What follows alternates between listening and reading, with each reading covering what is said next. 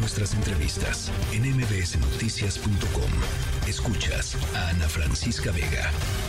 Y el tema que hemos tratado toda esta pues toda esta semana, em, que a mí particularmente me parece muy preocupante, es eh, la situación de seguridad del puerto de Acapulco, la vulnerabilidad de la que ya venía, por supuesto, la presencia enorme de, de crimen organizado y la eventualidad de que esto se convierta en un incentivo aún mayor para militarizar la seguridad pública en eh, Guerrero. Lisa Sánchez, directora de México Unido contra la Delincuencia, me da mucho gusto saludarte, Lisa.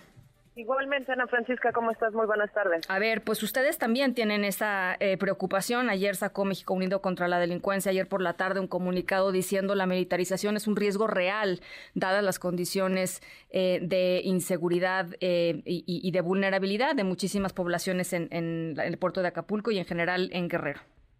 Así es, bueno, mira, nosotros primero lo que hacemos es solidarizarnos con la, con la población del estado de Guerrero y reconocer que efectivamente están enfrentando retos de inseguridad que no solo vienen de la situación en la que ya se encontraban, donde Guerrero, por ejemplo, era el sexto lugar de homicidio doloso a nivel nacional y donde traían unos incrementos este año importantes en violencia sexual, violencia de género intrafamiliar, sino que evidentemente pues la tragedia y el paso del huracán Otis pueden agudizar eso por disrupción en las cadenas lícitas e ilícitas, por la necesidad justamente de subsistencia y por eh, evidentemente pues la destrucción de infraestructura y la incapacidad que hay pues en este momento de hacer frente a esa emergencia y a esa necesidad con las instituciones y con los elementos existentes.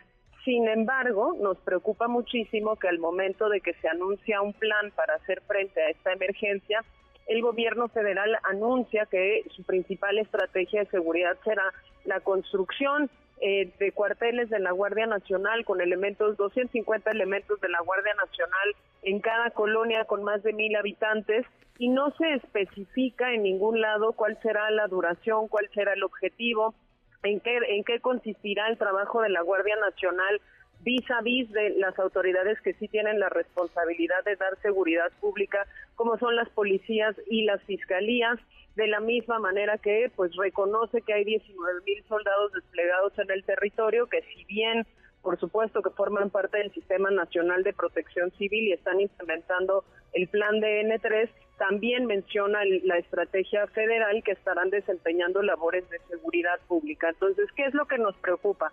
No hemos encontrado, al menos en el carácter público, la solicitud de intervención eh, de las fuerzas federales por parte de los estados. Por parte del gobierno federal no vemos definición ni de plazos ni de objetivos ni tampoco, por ejemplo, de mecanismos efectivos de rendición de cuentas y subordinación a quien está coordinando el plan de emergencia de Guerrero, que en este caso serían las secretarias de Seguridad, Protección Ciudadana y, de Gobernación. Eh, y nos preocupa muchísimo también pues que esto lo que resulte sea por supuesto en una presencia permanente de una fuerza que aunque en teoría es una fuerza policial en los hechos es una fuerza militar ¿Por qué? Pues porque evidentemente en Guerrero la presencia militar no siempre se ha traducido en seguridad. Hay una historia muy importante ahí de actuación de contrainsurgencia del, del ejército mexicano y entonces en ausencia de claridad sobre qué es lo que estarán haciendo, cómo lo estarán desempeñando y cuándo entregarán a las autoridades civiles el control y la conducción de la respuesta no solo a la emergencia, sino de la seguridad, pues es que nosotros nos manifestamos para que exista esa clarificación. Ahora, eh, eh, el, parte del problema con, con, el tema de la militarización, además de lo que tú ya dijiste, Lisa, eh, tiene que ver con, con que no hay policías municipales ni estatales que le puedan hacer frente a, al, pues a la cotidianidad, lo que tú dices, a la cotidianidad que están viviendo las personas en, en Acapulco. Y yo recuerdo hace no mucho hubo una verdadera crisis en, el, en, el, la Secretaría de Seguridad del municipio de Acapulco. Eh, porque los policías este, pues no habían pasado los filtros de control de confianza. Em, es más, me parece que la policía estatal asumió las labores eh, y le retiró las armas. Me acuerdo haber hablado con la alcaldesa en algún momento, con la, con la misma alcaldesa de ahora, pues en donde pues efectivamente la, la policía municipal estaba verdaderamente eh, pues en un estado eh, eh, patético, o sea, era, imposible ordenar lo que, o sea, ni siquiera pues una sola colonia del puerto de Acapulco con esa policía municipal. Esa es la bronca, ¿no?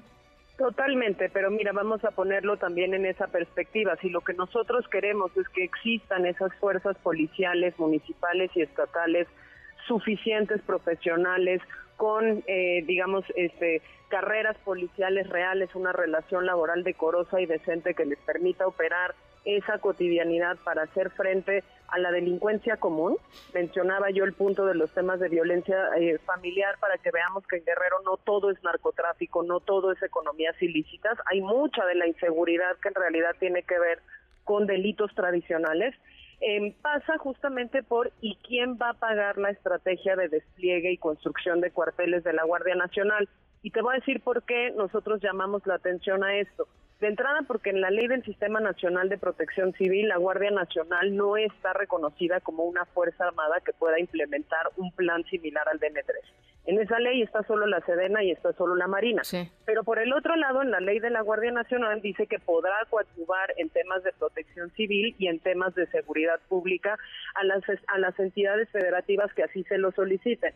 Normalmente, como funciona esa colaboración, es a través de convenios de colaboración con los estados y como hemos estado revisando y monitoreado, quienes terminan pagando el despliegue de una fuerza federal para hacerse cargo de la seguridad son los estados y municipios. Entonces no se trata de una ayuda desinteresada del gobierno federal que al menos hasta el momento nos hayan dicho se pagará con recursos extraordinarios federales, sino normalmente pues sale de los mismos fondos que pretenderían financiar esas policías, esos ministerios públicos, esos sistemas forenses de los que adolecen Guerrero y muchos otros estados.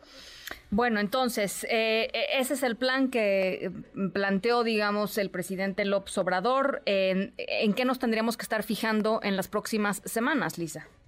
El exhorto es exactamente ese, que haya clarificación sobre cuál va a ser la, distribución de las competencias y las responsabilidades para que las Fuerzas Armadas hagan lo que tienen que hacer en auxilio y que se tenga un plan de atención integral no solo a los temas de resguardo de instalaciones y, y restablecimiento de infraestructura y servicios, sino también pues, de la delincuencia común, de los hechos de violencia que ya se conocen, atención prioritaria sobre todo pues a las áreas que resultaron más afectadas con todos los órdenes de gobierno y todas las instituciones.